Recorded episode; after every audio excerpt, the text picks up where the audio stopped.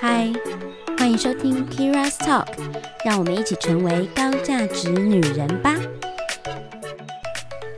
嗨，我是 Kira，欢迎收听 Kira's Talk。那我们今天这个节目一样是透过，希望透过我的朋友们的讨论跟分享，让我们都彼此可以一起成长，成为更好的自己。那今天也是邀请大家一起来成长喽。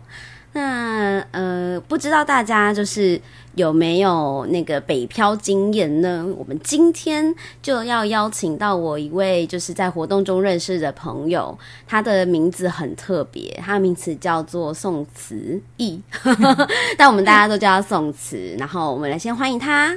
嗨，大家好，我是宋慈。对，宋慈就是那个宋慈。唐诗三百首的宋词的那个宋词，然后我人生的志向就是希望可以找到一个唐诗男，所以大家有的话可以麻烦推荐给我，谢谢。那个人一定要姓唐，这样。好啊，好。那我我们今天想要分，就是请他来分享，就是他自己呃北漂上来工作，然后学习成长的一段故事跟经验。然后因为他。呃，现在还在算是努力中啦，这样子。然后我们先让他来做个自我介绍好了。你你介绍一下你的工作，呃，就是你你你的你现在的工作，然后你过去的那个学习就业的，呃，学习那个 major 是什么，主修是什么？这样。呃，我目前的话是在一间公司做 HR，然后我之前的话，我是一个一般国立大学毕业的。的大学生，嗯，对我没有再去念硕士，然后我主修的是经营管理系。其实经营管理系就是跟一般的气管系一样，哦，所以就是气管系。对，好，所以就是也是念商科的东西，对，商科的。那你怎么会想要做 HR？其实商科里面有一块就是讲到人力资源的部分啊，对，所以说，对对对，所以其实出社会的时候，我有一直在想说，哎，我到底要做什么？做行销好吗？做业务好吗？还是做 HR？嗯，其实那时候真的是不太知道做什么，所以所有履历都投，看哪一个上了就去这样子。哦，所以其实你你几乎不限制的都投。嗯，初期的时候是，然后我会从就是呃，雇主他们可能会给我一些回馈啊，或什么之类的当中，我越越来越去找到说，哎，我大概是怎么样比较适合什么工作？我发现我对 HR 工作是比较有兴趣的，因为雇主也会跟你介绍说工作内容是什么。哎，我听一听，这个好像是我比较有兴趣的内容。所以等于是你在面试中找自己，对不对？没有错，可以可以。那你之前就是呃。因为你是高雄人嘛，对对？我是高雄人，对，所以你你的求学的嗯过程都在高雄完成吗？呃，其实我求学的过程还蛮坎坷的，就是我嗯国小的时候其实是在高雄念书，然后到了国中、高中，我就我们家就搬到了屏东，所以我就是在屏东生活了六年之后，我的大学我就到了一间台。台我就到了台中，然后是一间私立的学校。OK，然后我念了一年之后呢，就是我就去考了转学考。所以你为什么想不开呢？其实也不是，就是我会觉得说，呃，私立的学费可能比较贵。哦，对，因为我从大学开始，我的家人就跟我说，你必须要经济独立。家人不是不支持你，是你要学着如何独立。所以我大学的学费都是自己付。哇，所以我就觉得说，那读私立学校学费这么贵，我是不是应该要？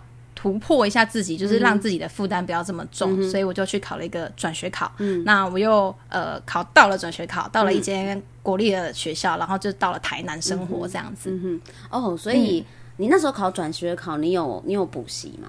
我没有哎，哎，那你蛮厉害的耶。对，我就是 因为。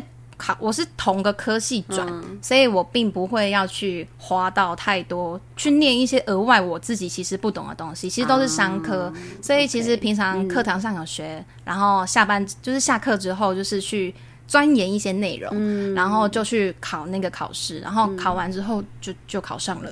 好，其实我也有考转学考经验诶，嗯，就是我以前是念那个东吴经济，嗯，我是念。嗯，刚好板板中毕业之后就考上动物经济。嗯，然后我那时候一开始放榜的时候，我心里想说什么？我竟然考上私立的，那时候就觉得说自己这样不行哈。我就就是我我那时候对自己的期许就是可以考上国立的，但国立便也比较便宜嘛，学费比较便宜，差很多。对，差很多。然后我就心里想说啊，这样不行，我一定要就是呃转回到那个什么国立大学。我就我也就在大一的时候就考了转学考，结果嗯没有上。我其实只考了两间，因为我念动物经济嘛，我只考了正大经济跟台大经济。我到底是在想什么呢？How ridiculous！就是，然后我也完全没有补习，所以我那时候是。然后后来考完以后，然后我去爬板，我才发现说，哦，原来大家考台政前面的学校都有补习哎。然后我到底在干嘛呢？我去考试的时候，就是发现，哎，他的那个统计学只有五题，然后我只会选一题，剩下四题我全部都不会。我就想说，好吧，好吧，那就这样算了吧。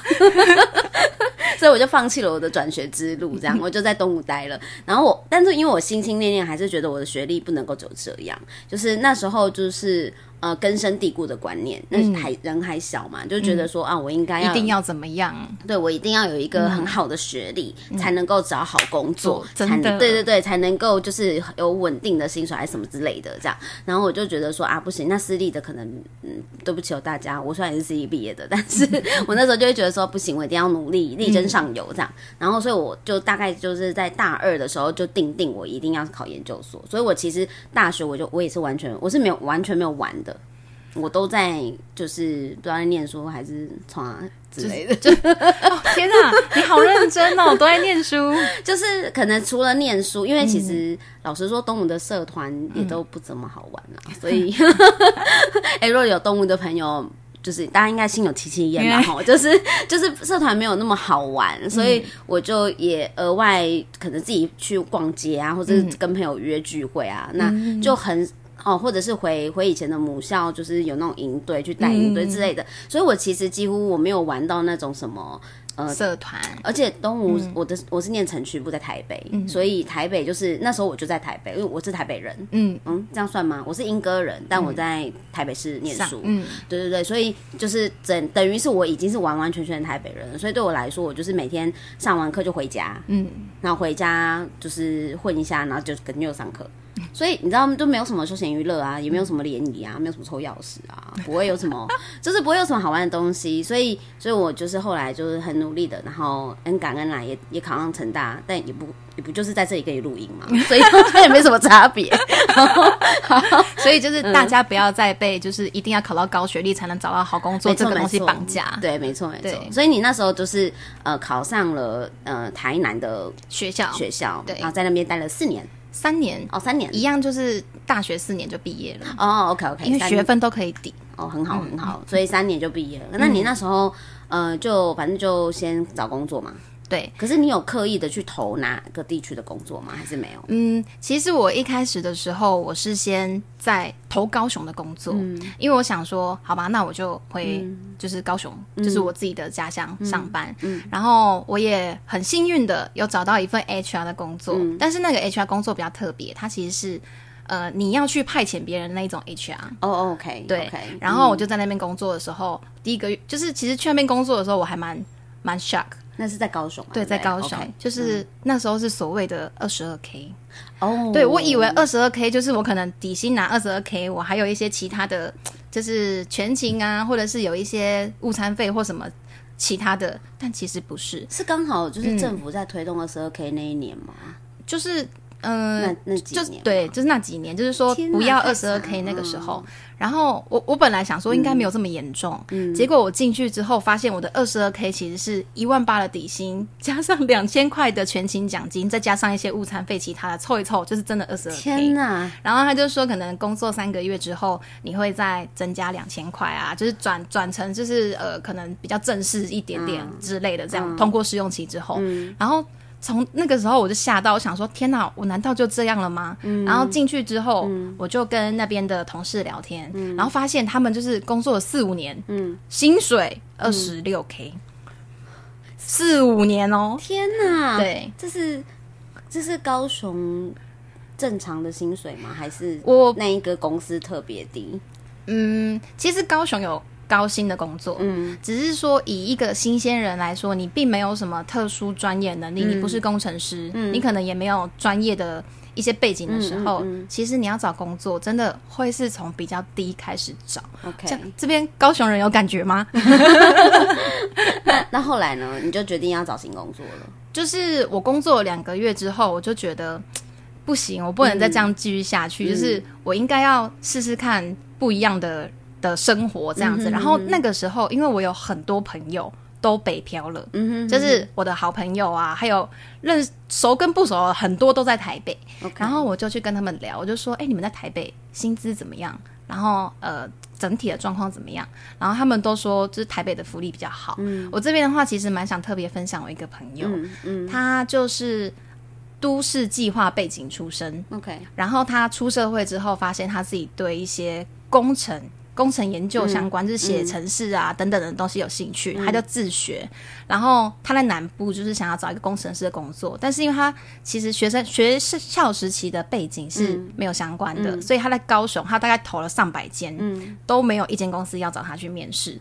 但是他到了台北，就有公司要找他去面试。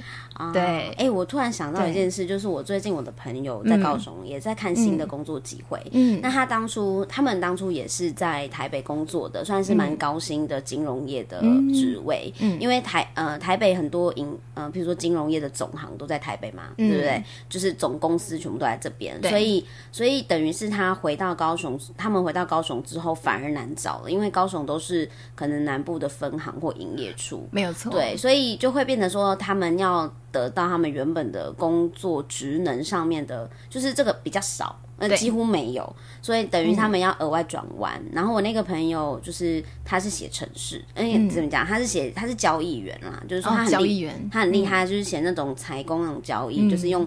用用打写程式，然后去下单的那种，自动下单的。那所以他程式也很蛮蛮厉害的。事实上，他可以转工程师。嗯，对。然后我就叫他转工程师。然后的确也有发现一些一个现象，不知道是因为疫情关系还是怎么样，就是现在的状态就变成是他要去找，就是有关不跟他以前完全不一样领域，就是工程师的工作，好像大家都会看了他的履历，但没有邀请他来面试。嗯的这种感觉。然后我就心里在想说，会不会？这真的是就是差异耶，就是说，呃，可能在台北的雇主会比较 open minded 去多看多元一点的人才，对，然后可能在呃高雄，maybe 大家就会比较倾向于保守一点的招募法，这样。对，我觉得真的有差，嗯，对，就像 Kira 讲的一样，嗯嗯嗯，所以我就是在想说，啊，有时候大家哈，如果你是雇主的话，拜托你，哎，人才哈不是这样子看的哈，有时候他就算你过去做了一辈，他做了一辈子的工程师，搞不好他写的工程师那个功力啊，比我那个朋友还要烂，都有可能的。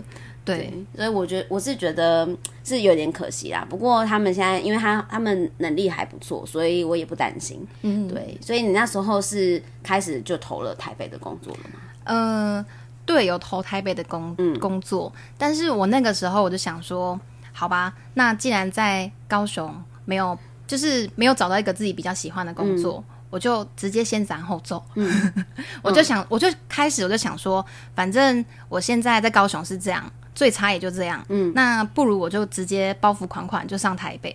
然后我那个时候就是是还没有找到工作的情况，没有找到工作的情况下，我就想说，好，那我就直接行李收一收，就是跟雇主提离职之后，大概半个月之内，我行李收好，我也跟我家人沟通完，然后我家人就是他也没有支持，也没有反对，他觉得如果你想做，你就去做，所以我就呃大概两个礼拜之内，我就在十二月的时候就上了台北这样子，对，哇，那你。也蛮快找到房子的，呃，我找房子的话，是因为我有一个好朋友，他也在台北工作，然后他们那边刚好就是还有多一间房，我就去跟他们一起住。所以其实我我觉得冥冥之中都有安排好，就是老天对我蛮好的这样子的。对，不然在台北租屋，其实老实说真的蛮贵的。嗯，跟他们一起住还蛮便宜的。对啊，因为你看哦，你那时候如果没有还没有工作，对不对？然后你一开始如果就要自己找。租屋的话，其实是有压力的哦。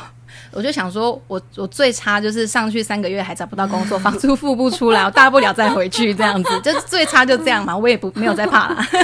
所以好，你就你就只身来到了台北，然后跟着朋友一起。对，好，那你那时候的想法是什么？呃，我那个时候的想法，你是说我来找工作的想法是什么？因为你已你已经包包袱款款了嘛，就已经上来了嘛。上来之后呢，你做你开始做哪些事情？呃，上来我觉得其实我没有想这么多，我一开始第一个面临到问题就是生存的问题。然后我那时候上来就是我印象非常深刻，就是大概是农历过年之前，嗯，所以工作超级难找，真的是很难找工作。所以那一阵子的话，我就是去做了一个就是类似比较弹性的兼职，就是就是在帮人家做一些。呃，社区的秘书，嗯，反正就是那诶，那个薪水很高哎，真假的？社区秘书，我我可以直接爆料，那个那个薪水有三十五 k，哎，不错哎，就我就想说，好，我做一个，我来台北，我只是做一个社区的秘书，我就比高雄直接多了很多这样子，哎，蛮酷，是不是？很那种大的大楼的底下都会有一个对小姐对在那里，就是那个吗？就是那一个，就是他其实是通常会在豪宅。然后对对对，就是那种豪，就是你可能住户都是有钱人，然后呃，你就是在下面帮他们处理一些房屋的事情，然后他们有什么问题，或者是他们有什么要教修什么，就是帮他们处理这样子。嗯，对。其实那我去做那个工作好像也不错哈。没有 自己说。对，而且我当初会选那个工作原因是第一，他薪水很高，嗯，然后第二就是他其实工作排班很弹性。所以，我可以就是在呃平日的时候，如果我接到一些面试的通知，我就是去面试，然后就只要那天排休就可以了。嗯，所以不会有很大的压力。对，是哦。那还有身高限制吗？身高。我心里想说，如果我想要去工作玩一下的话，搞不好也可以啊。他他其实没有身高限制，他就是要要你有解决问题的能力。因为其实呢，那些住户都还蛮蛮难处理的，所以你只要会沟通协调，是没有什么太大的问题。哎呀，好，有有机会找个 part time 看来玩玩看好了。哎不错不错，现在那个薪水蛮高的，是不是？对，所以所以你就去做那个秘书。对，但是我只有做两个月，因为我就两个月就找到呃一个 HR 的工作。嗯，对，是我自己觉得还蛮喜欢的的工工作。那我进去的时候，我也对他期待很高，就是觉得啊，我终于进到一个我想要进的公司。然后那公司呃薪资福利啊，然后整个 title 什么也都很棒。哎，所以这个工作是就是你那时候其实也是不分差别的投，没有只丢 HR，就是你还有投别的，对不对？嗯，我在高雄的时候，后来就是有做。那个那个派遣的 HR 的时候，其实我就觉得我对 HR 蛮有兴趣的，因为我就很认真的有去研究一下他到底在干嘛，然后他做的内容是什么。哦，对，所以等于是你来台北之后，就是 focus 在 focus 在 HR 的。对，OK OK 对，然后就找到一个 HR 工作。嗯嗯嗯，那这个工作其实。我我觉得，当你真的找到一个你喜欢的工作的时候，你会赋予他很多的想象，嗯，期待，对，就是你可能会很理想化这个工作，嗯，然后当你真的进去的时候，我反而有了一个落差，然后导致说我第一份正式 HR 的工作有适应不良的情况，嗯，你你原本的期待是什么？跟那个落差是什么？嗯，其实我期待的是。职场上面，其实大家会是一个团队，然后大家会一起工作，然后诶互相帮忙，然后可以完成一些案子，然后可能大家一起彼此成长这样子。OK，对。然后，但是进到那个公司之后，我发现就是文组织文化不太合，所以我也没有做很久，大概就是做一阵子就没有做了这样子。你去里面是做就是 HR 的招募还是？募那个时候是做招募，然后还有一些校园招募的部分。OK OK。所以那时候的组织文化是什么，让你觉得不太适应？嗯，我简单举一个例子好了，就是他当你嗯在工作上面你有犯了一些错误，然后可能违反规定的时候，他会把你这个错误就是变成一个申诫，然后放在内部的官网做一个公审，然后 对有点可怕，就是哈口。对，然后他会就是要求里面每一个。同仁都一定要在系统上面要看过，然后主管会去看谁有看谁没看，那我就会觉得很可怕。然后我印象非常深刻，我觉得是一个很大引爆点，就是我有一次衣服有一角没穿好，嗯，服衣不整，嗯，然后我就被记一只绳结，然后就被公 公审上去，是太夸张了吧？对，然后那那一天我就看完我就哭了，我就想说天哪，全部人都知道我衣服没穿好，然后就很羞辱我的感觉，这样子。可是这有什么？对，就是提醒一下就好啦，这有什么好被公审的？就是呃，公司很要求，就是这种东西。然后其实不止啊，因为他们要求的点还蛮细微的。例如说，我有个同事，他之前是店员，下班的时候没有关，然后也被公审。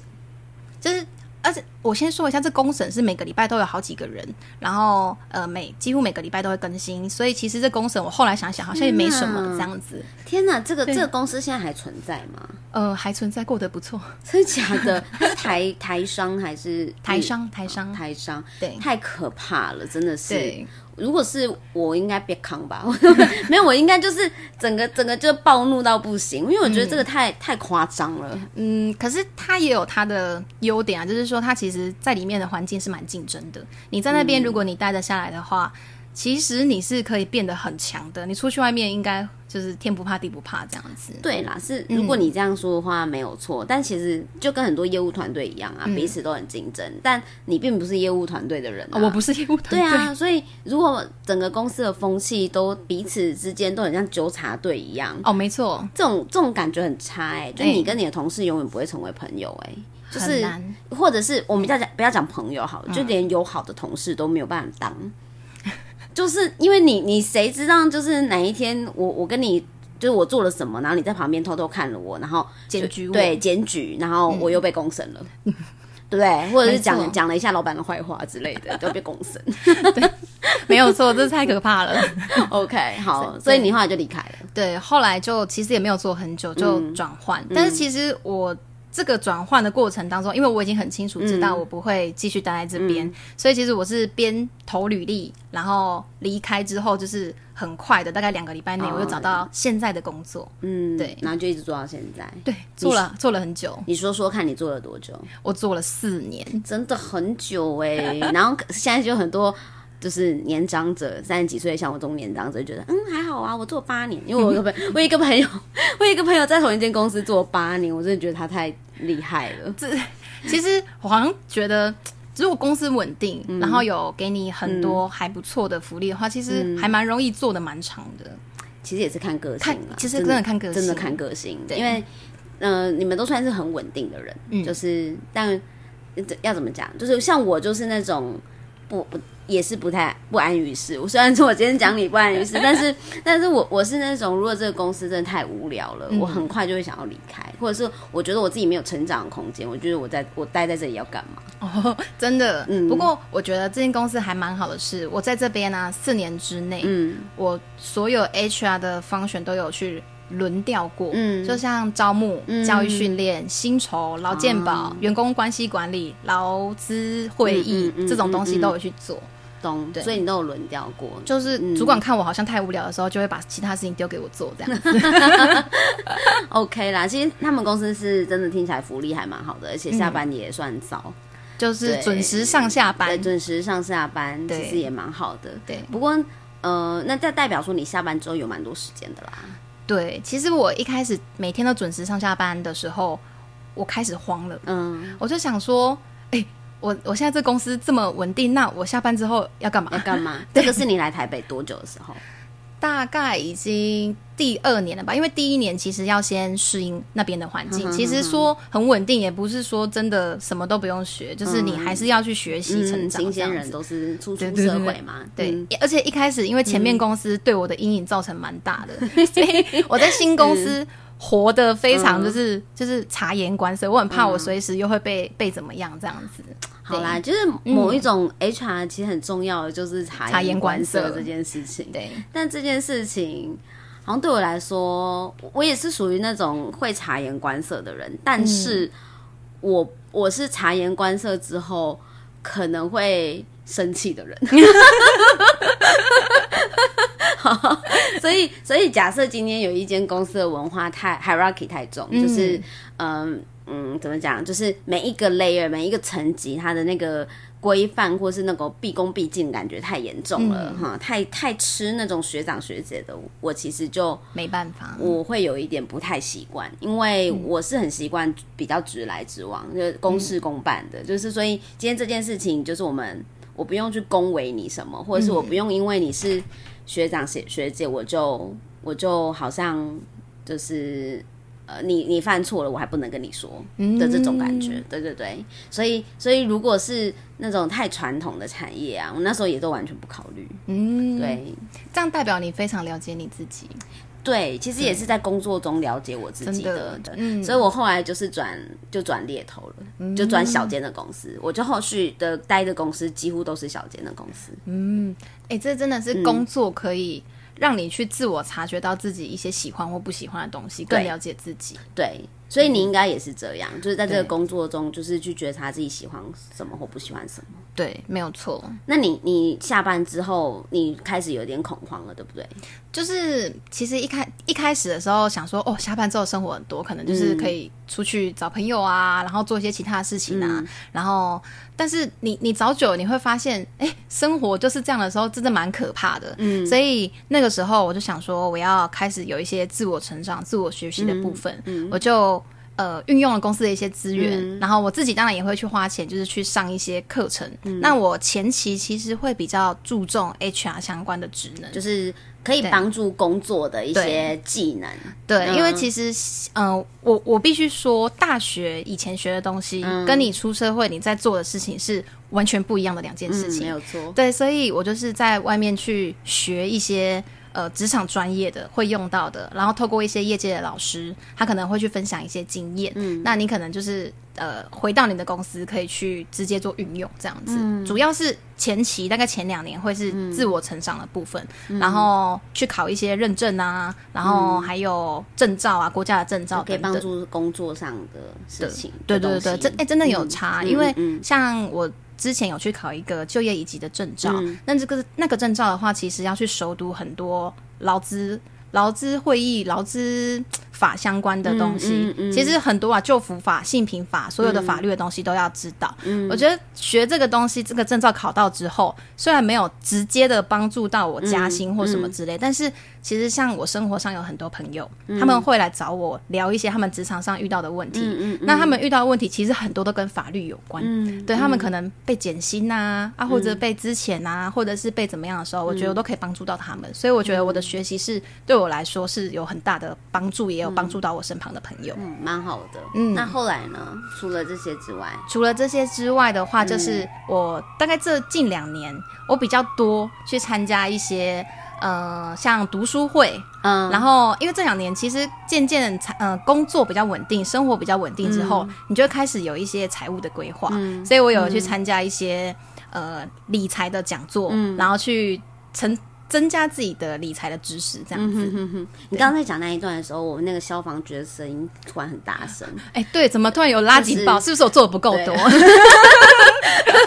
一定是想说，天哪，也太多了吧！我要休息，我要休息。没有，好，所以，所以你后来就是参加那个什么理财相关的？呃，其实有参加很多啦，我像。呃，我先从第一个开始讲好了，就是读书会。其实我跟 Kira 就是读书会认识的，没错。对，那这个读书会的话，其实他就会呃，可能透过讲一本书，然后你可能就会去了解里面的内容。然后你到那个读书会之后，你跟除了跟同桌的人分享之外，你有可能还要上台去跟大家分享。然后大家可能就是来来往往，有些 Q&A，然后你会更加了解书中的知识，甚至。你可以直接讲你现实的案例，然后大家也会帮忙你解决，所以我觉得那个读书会也是帮助蛮多的，这样子其实蛮有趣的，其实蛮有趣的，对。然后再来的话，其实也会，我之前有参加过一个。语言交换团，OK，对，然后我没有特别去去参加很多次的原因是我发现，因为我职场上不会一直用到英文，嗯，对，所以说就那个团对我来说没有什么实质的帮助，单纯就是认识外国人。可是，然后好像没有什么帮助的时候就没有去了，这样子。了解，对，然后也会去参加一些呃讲座，OK，对，这样子。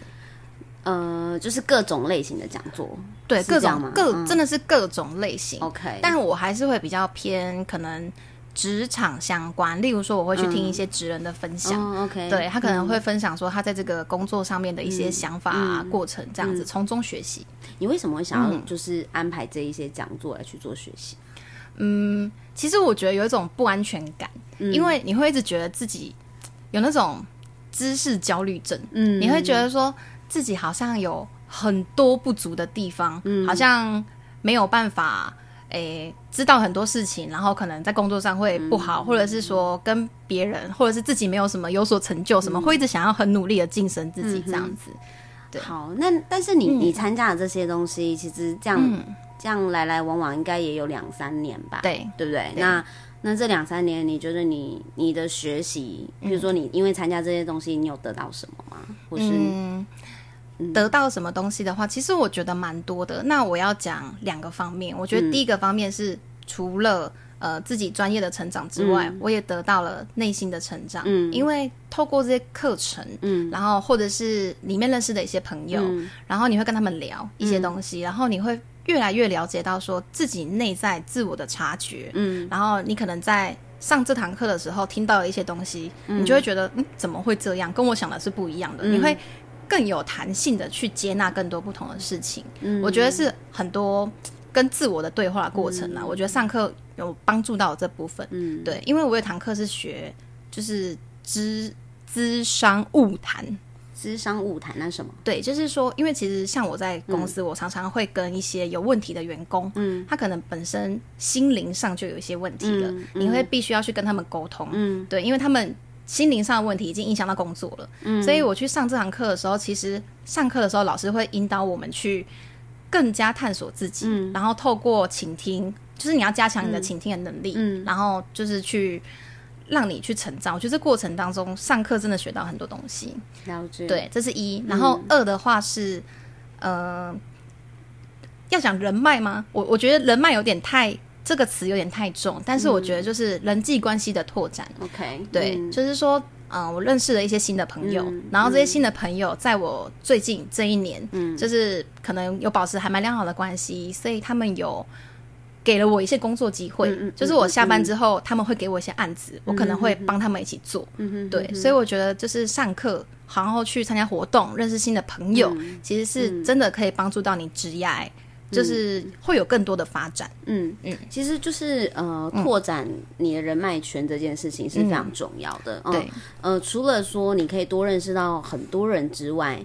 呃，我我自己觉得最大的好处是你不会局限在你自己的逻辑思维里面。对，嗯，你会去了解到说，哎，为什么别人有这样的价值观跟想法？为什么别人有这样的思考方式？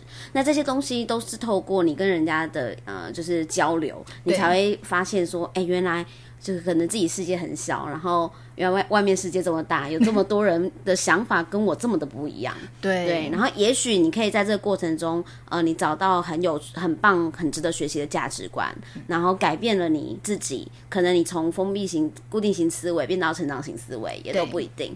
那也有可能你发现有一些人，你没有办法认同他的价值观，可是你越来越能够接受不一样的人有不一样的价值观。嗯，虽然你无法认同，可是你能理解别人有不跟你不一样的东西，这样子。嗯，对对。所以我觉得这些东西很重要。对，这这就是我想要讲的。谢谢 Kira 帮我总结，又又总结总结王出现这样子。因为我们那时候在读书会的时候，我们每一组就是讨论啊，我都我我都是那个，因为我算是工作人员之一啦，然后算左组这样。所以这一组每一组他刚好跟我同桌，然后同桌的时候，我就要引导大家去呃讨论这本书里面的一些自己的想法跟观点。那最后我们一定要就是做一些结论嘛，因为那个结论可以让报告的人能够上去就是分享我们这一组的想法，这样。然后我我那那一次的书我已经忘记是什么书了耶。呃，人人脉人脉，嗯诶。突然人名，好好久以前喽，很很长的 一很长的一本书，呃，对，很长的人，反正就人脉拓展之类的那一本书这样子。然后呢，我我就做了很多的总结，而且我很快的就可以想，就是写出那个总结的结论。然后 她跟她男朋友就是说，我认识总结王。那我总结完以后，派一个人出去讲这样子，不是我讲。我觉得很有趣，真的很有趣。好，所以其实你看哦，就是从这个过程中，我也才发现我自己有这个能力。哎，嗯，就是如果我没有参加读书会，如果我没有认识到你们，我就不知道原来我有这个能力。对，因为从来没有有没有人跟我说过这件事情，然后是因为我参加了活动很多次读书会，哎，才发现说可能某种程度也是一种训练，然后慢慢的让自己有这样的能力。这样，然后前几天呢，我也是因为透过反正就是。嗯呃人脉人脉的串接，然后认识了一些新的朋友，然后这新的朋友都同时都跟我讲了一两个关键字，他们说他们觉得听我第一次第一次见到我就觉得我是一个很用字精准的人。哦，没错，然后我就说真的假的？我怎么会没有？我完全没有这个意识，就是我我用字这件事情是可能会有时候会想一下那个用字要怎么去说，嗯呃，可能比较细腻或比较精准这样。对，但我自己也没有意识到。嗯，这个就是自己的盲点，但其实自己有这样子能力的时候会。会需要透过就是周哈里窗的一个概念，就是说别人眼中的你，可能你并不知道那个你，所以有时候透过跟别人的对谈交流，你会更加的了解你自己。对对对，没有错没有错。所以所以其实你看拓展人脉有非常多的好处，因为大家就会也是第一次看到你嘛，对对，所以那个感受度其实是更高的，我觉得很有趣，真的蛮有趣的。好，所以那那你觉得啊，你参加了这么多东西，你有没有觉得？好像虽然我参加了这么多的学习到这么多的，我我似乎最后有一些些东西是觉得我有点呃，我我我遗失的，就是我我 lost 掉的，或者是我没有得到我本来想要的某些东西，或者是我可能以为可以期待我学了这些东西可以怎么样，但最后并没有。嗯，你是说我有没有得到我自己想要得到的那个结果？对，其实我觉得参加这些活动啊，然后认识的这些朋友，我大概就是设定我参加一个活动，我只要可以拿到二十趴，就是有用的建议，或者是说自我的想法的提升，或者是专业的想法的改变等等，就是大概只要二十趴，我就觉得觉得 OK 了。不然的话，其实参加养活动，假设你上一堂课八个小时，你要。完完整整的八个小时的东西全部都有吸收进去，我觉得很难，所以我就是大概我就是设定，只要能拿到二十趴，我就觉得很开心了，这样子。懂。所以其实你还是觉得，如果下班之后去做这些活动是蛮值得的。我觉得还蛮值得的，而且其实要看个性啦，因为我自己就是喜欢出去有不一样的生活，认识不一样的人，然后去听一些不一样的想法的时候，回来可以自己。自己可能分享给别人，然后去影响到别人，我觉得对我来说是蛮开心的事情。这样子，那其实蛮好的。因为，嗯，呃，我其实会想要问这个问题，是因为有很多人跟我反映过说，嗯，因为他们也是很喜欢学习的人，所以他们同时可能，他们甚至不只不是仅仅参加活动，他可能是报很多课程。嗯，可是当他们去接触了很多的课程或很多活动之后，发现他学了这些东西，却没有地方可以应用。哦。一定会，嗯，然后会有一种学习便秘的感觉，就是我吃了东西进去，但无法产出。哎，其实其实我觉得我刚讲那二十趴是是大概讲说我有学到二十趴就很开心，但是其实我会常常觉得说，老师上一堂课讲到八个小时，但是我真的能用的，然后可以学就是学以致用的东西真的很少。嗯，然后我要如何把我去学习到的东西把它。媒合媒在自己内部里面做一个媒合，然后变成一个自己的专业，我觉得很难呢。你有什么建议吗？你说这个部分吗？对，我其实我觉得这个东西很有趣的是，呃，在参加这些课程跟学习之前，你本来我们本来就应该知道。我期待在这个课程或活动，我要学到什么东西？那为什么我想要学到这些东西？那个前面的那个英文，因为很重要，因为我想要怎么样，所以我才要去学这个东西。你要不断的追本溯源，所以呃，我不会随便去参加很多的活动。嗯，就是应该说，我我对于参加活动或学习课程，我是挑食的。这样讲好了，因为我知道说这些都需要耗费我的时间、啊精力跟金钱有一些。那我是不是每一个每一个堂课一定都有它很重要的知识点？嗯，对，一定会有你可以学到的东西。可是那真的是你现在所需要的吗？嗯，这个真就不一定嘛。也许这个 timing 你需要的是 A，可是你选择了 A、B、C、D 这么多事情来做，可是事实上你只需要 A。哦，那你就浪费了很多金钱、时间跟精力在 B、C、D 上。嗯嗯，所以最重要的还是要找到自己真正需要的是什么。是的，是的。那当你真正你确定好你你真正需要的东西之后，然后你再去选择你想要呃参加的课程或活动，这个时候你才会有一个很明确的目标，说那我自己的确就想要在这边得到什么，那就能够跟你原本的那个呃原因做一个美合。哦，嗯，我了解了。嗯，对，其实我觉得，嗯，在这一年，就是二零二零年开始，因为我之前真的是参加蛮多活动，其实是朋友介绍、公司推、公司的派训等等，就是参加很多活动，我也有这种感觉，就是说我学了这么多，然后呢，这真的是我要的吗？所以我今年其实。参加活动的频率降低很多，嗯，对我反而会去上网看一些我自己有兴趣的东西，然后从买书、阅读开始，就是去看我有兴趣的东西，然后真的有没有需要去深入的学习的时候，我是透过这样的方式去评估这样子。对于这些东西，我觉得每一个活动，就像我刚刚说的嘛，其实都一定都有它很值得学习的东东西，就很像很多本书，每一本书一定都有它很棒的部分，可是。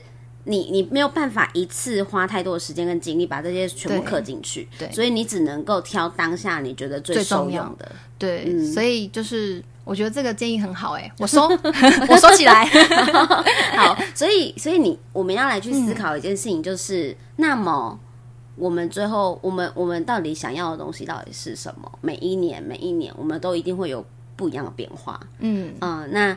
我很常就会跟大家讲说以终为始这个概念，对不对？好，所以又要回到这个事情上了。学习呀，我们学习一件事情一定有一个原因。我今天想要学理财，就是因为我希望我可以把我的财理好，可以让我省到钱或赚到钱，让我的呃财富可以更增长啊，这就是原因。所以我学习这件事情，但是用什么方法？就是你学习的过程中，你去选择你适合的方式。可是我。全部都会以这个类别来去做思考，那个就是一个方向。对，那所以如果我一开始我就在思考说，哎，那我今年我打算要做，想要做到哪些事情，或想要学到什么东西？应该说我想要得到什么东西，这样好了，那我再去选择我要的学习课程或活动。或是我想要做的事情，可是呢，我今年要要选择哪一件事情先来做比较好，这个又跟你最终目标有关系。嗯，所以很多东西都是环环相扣对环环相扣的。嗯，所以像我就是心里想说啊，我三我就要想要三年内财富自由嗯啊，那我就会去思考说，那我这个三年我要怎么样创造我自己的稳定的被动收入、被动现金流？那我就会环环相扣，回到今年就从过去从未来一直往前推算。那我今年我应该要先做好哪一些事情，可以帮助我去做到我最后三年那那个时间点我可以做到的事。哦，嗯，对，对你，就需要需要计算，然后需要规划。嗯，对我我还蛮认同规划这件事情。不过我发现我过往人生好像都是且战且走。对，所以现在开始落地一点，就是有规划有目标这样子。呃，我我会觉得有规划有目标，我自己感受比较踏实啦。嗯，且战且走是一个方式，也是一种方式。嗯，但是这个还蛮适用在呃，你真的很不 care，嗯，就是你知道吗？如果你真的很不 care，你接下来会遇到什么坑，或者是哦，对你真的很不 care。假设。呃，未未来可能前方有好几个坑，然后呢，你且战且走的状况就是你可能会不小心落落进那个坑，然后跌倒了或困在那边一整天，类似这样。嗯，那如果当下你就觉得好没关系啊，我就困在那里 OK 啦，然后时间到了我应该就可以出来吧。好，也是有也是有这种比较随遇而安的人嘛。那我也觉得 OK，你可以选择且战且走。嗯，但是呢，像我就是属于没有办法的那一种，所以我就会去规划说哪一个路线对我来。来说，我比较不会踩到坑哦。我觉得这样也很棒。那我我刚刚我如果是我要选的话，我应该会选一个，就是对自己有一个。初步的目标，嗯，然后心态就是随遇而安，就是且战且走。然后如果真的遇到什么坑的时候，再来调整一下应变的方式。但是有一个大方向，往那个方向来前进。好，所以所以大方向的定定其实是重要的，真的。对因为过程中我们一定是随时调整的，对，没有那么的硬性。像我自己也是很常时常在调整我的目标，可是我最终的目标不会变。嗯，就是我最终的目标是我一定知道我要往到那个方向去。嗯，我本来就要去那个台北车站，我不会随便跑跑到桃园车站，类似这样，所以我一定是知道我一定是往台北车站，但我要怎么过去，那个就是。呃，大家都可以自己选择的嘛，对不对？那我也可以且战且走。譬如说，我突然很想要搭公车，我就搭公车；然后想下车，那我就下车，我去坐电车。对，是这样，你也可以，你也可以去做自由选择跟搭配。所以，呃，对于我们的心态来说，的确可以这样子去做。对，可是。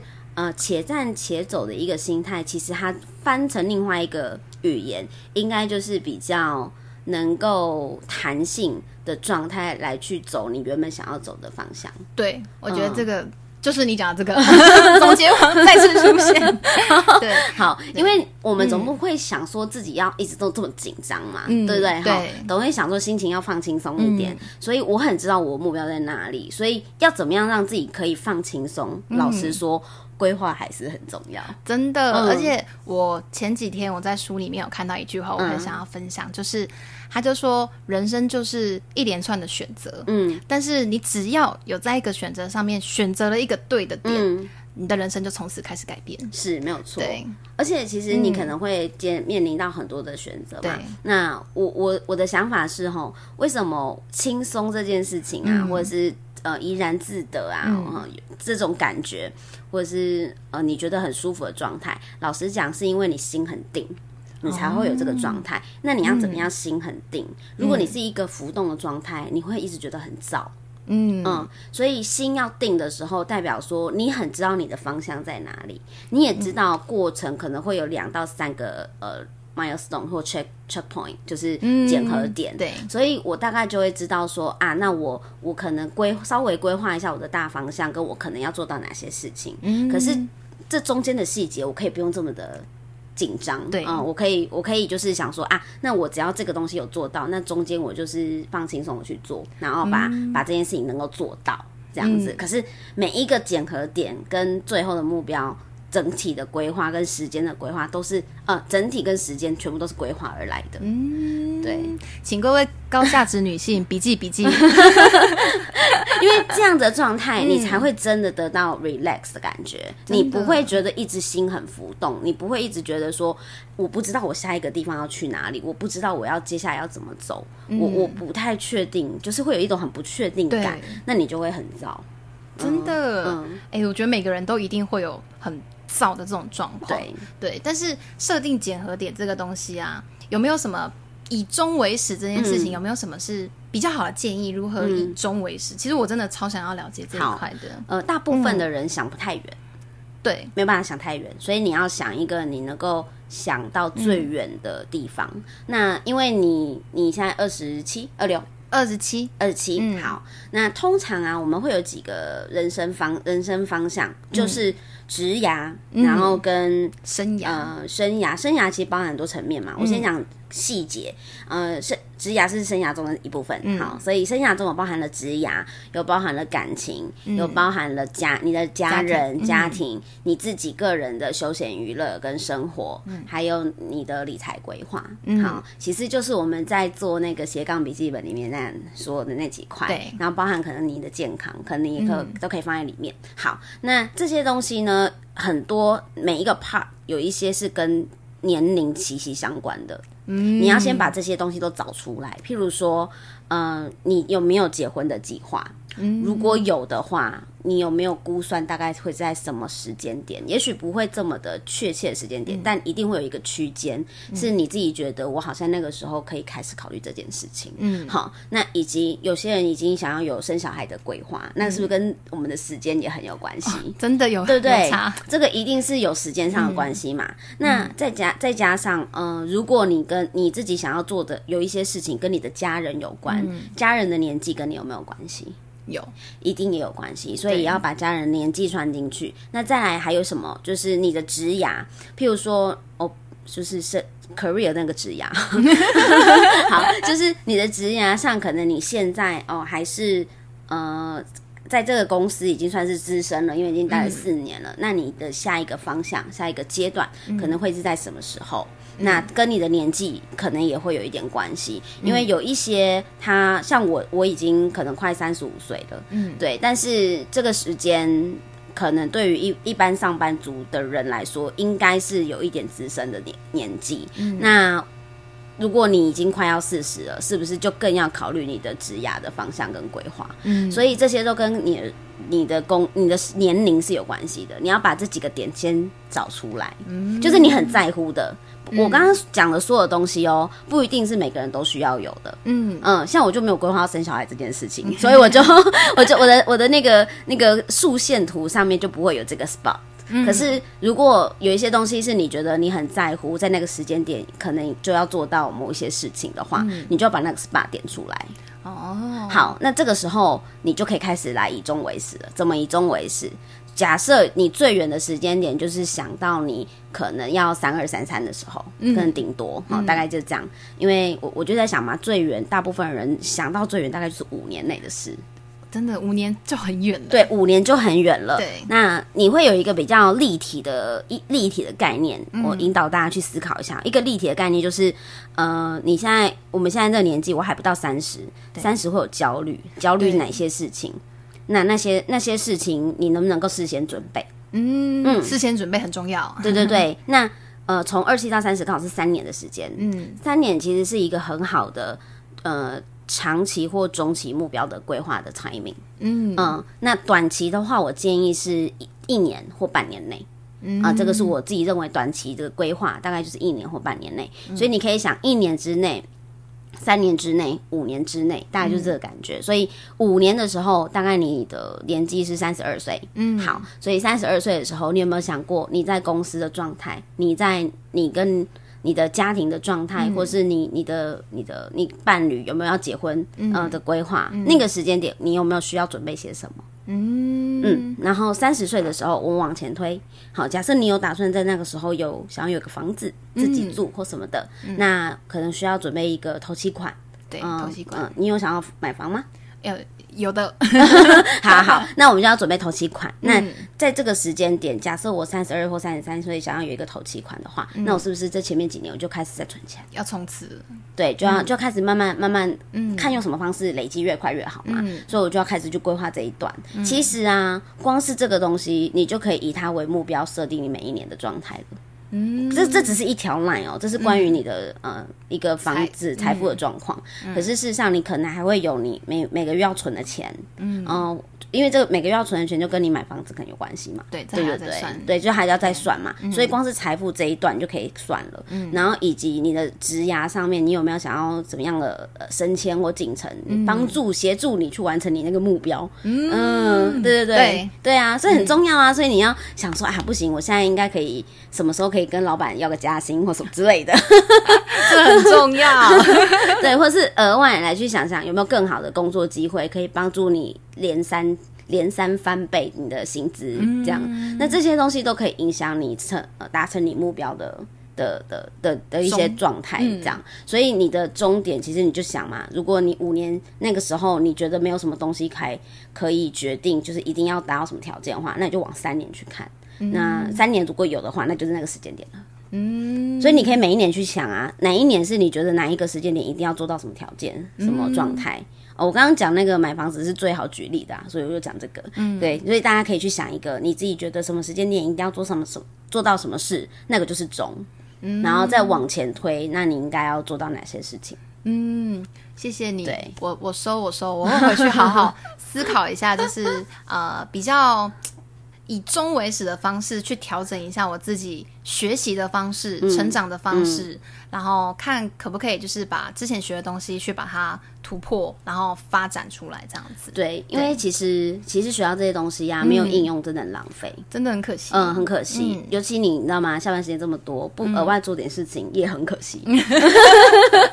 所以，如果额外能够有没有有一个额外增加收入的东西，也蛮好的。那对于你的目标来说，也算是一个呃其中一个方法，就是除了正职之外，还有额外的金流来源。嗯，对对对。所以，所以其实这些规划，我觉得想起来就很兴奋了就很棒了，所以我们如果在做呃，我们还年轻，我们如果在做未来的规划的时候，一定要往最远处去思考。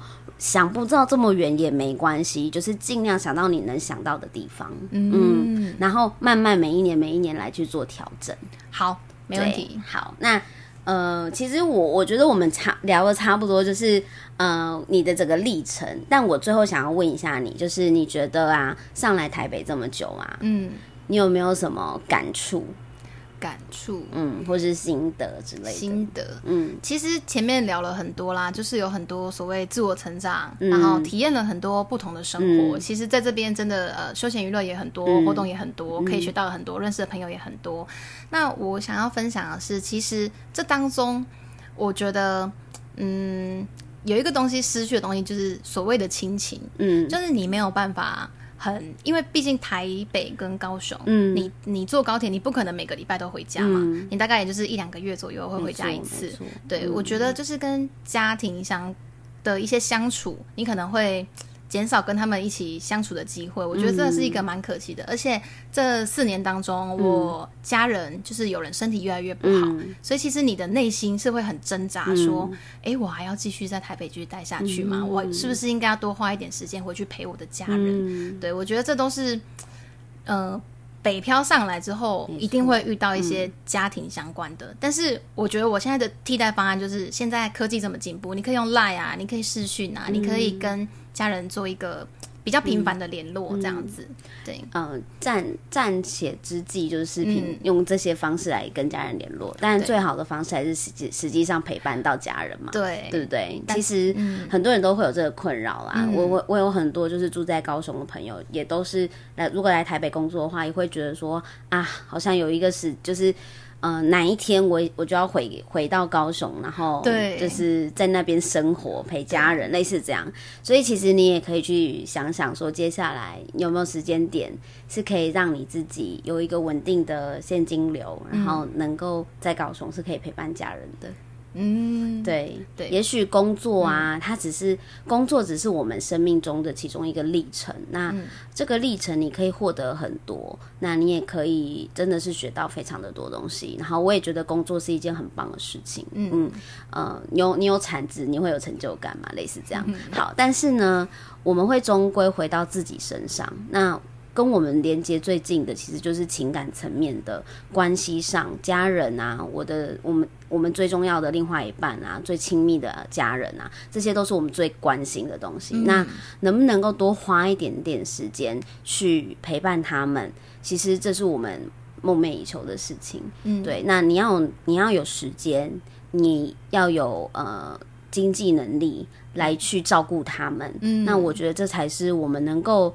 给予最大的孝心吧，嗯，对，那这是这也是我自己的目标跟想法，就是说，哎，我能够更弹性的，能够有呃自由弹性的状态，还要有足够的经济能力，嗯，来去呃给给我爸妈或是给我的家人们有一个很安稳的依靠，那这些东西都是我在台北工作这么多年。呃，最主要、最主要的核心，就我我的目标，我的终点目标，其实就是我想要拥有这样的能力。那当然，这样的能力你能够把它量化出来的，每个人量化的的状数值都不一样。嗯，但我就是用一个数字把它量化出来，我能够。到什么程度，而且我要拥有弹性的时间，嗯，那就是我的目标。这样，所以，嗯，其实大家都可以做到这件事情，只是你有没有想过，然后你有没有去。